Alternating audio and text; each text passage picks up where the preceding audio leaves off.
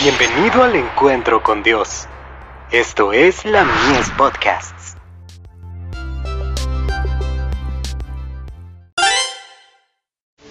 Hijos e hijas de Dios. Transformados de gloria en gloria.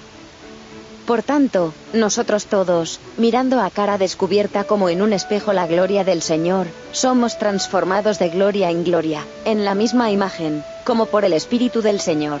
Segunda de Corintios, capítulo 3, verso 18.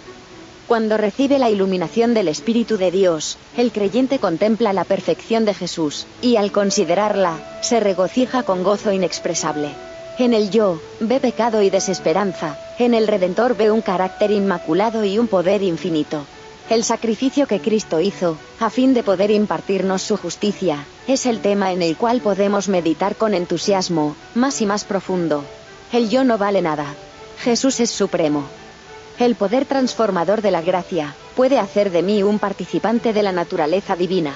En Cristo ha resplandecido la gloria de Dios, y al contemplar a Cristo, contemplamos su abnegación, recordando que en Él mora toda la plenitud de la divinidad corporalmente, y el creyente se acerca más y más a la fuente de poder cuán esencial es que tengamos la iluminación del Espíritu de Dios, porque solo de esa manera podemos ver la gloria de Cristo, y al contemplarlo, nuestro carácter se transforma, debido a nuestra fe en Cristo, y por medio de ella, tiene gracia y perdón para toda alma.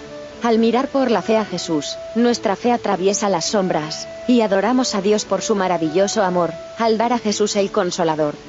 El pecador puede llegar a ser un hijo de Dios, un heredero del cielo, puede levantarse del polvo y permanecer revestido con la vestimenta de la luz. Con cada paso que da, ve nuevas bellezas en Cristo, y se asemeja más y más a Él en carácter.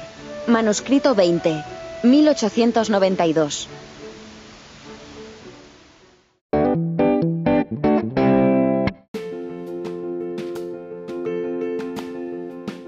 Visítanos en www.ministeriolamies.org para más contenido. Dios te bendiga.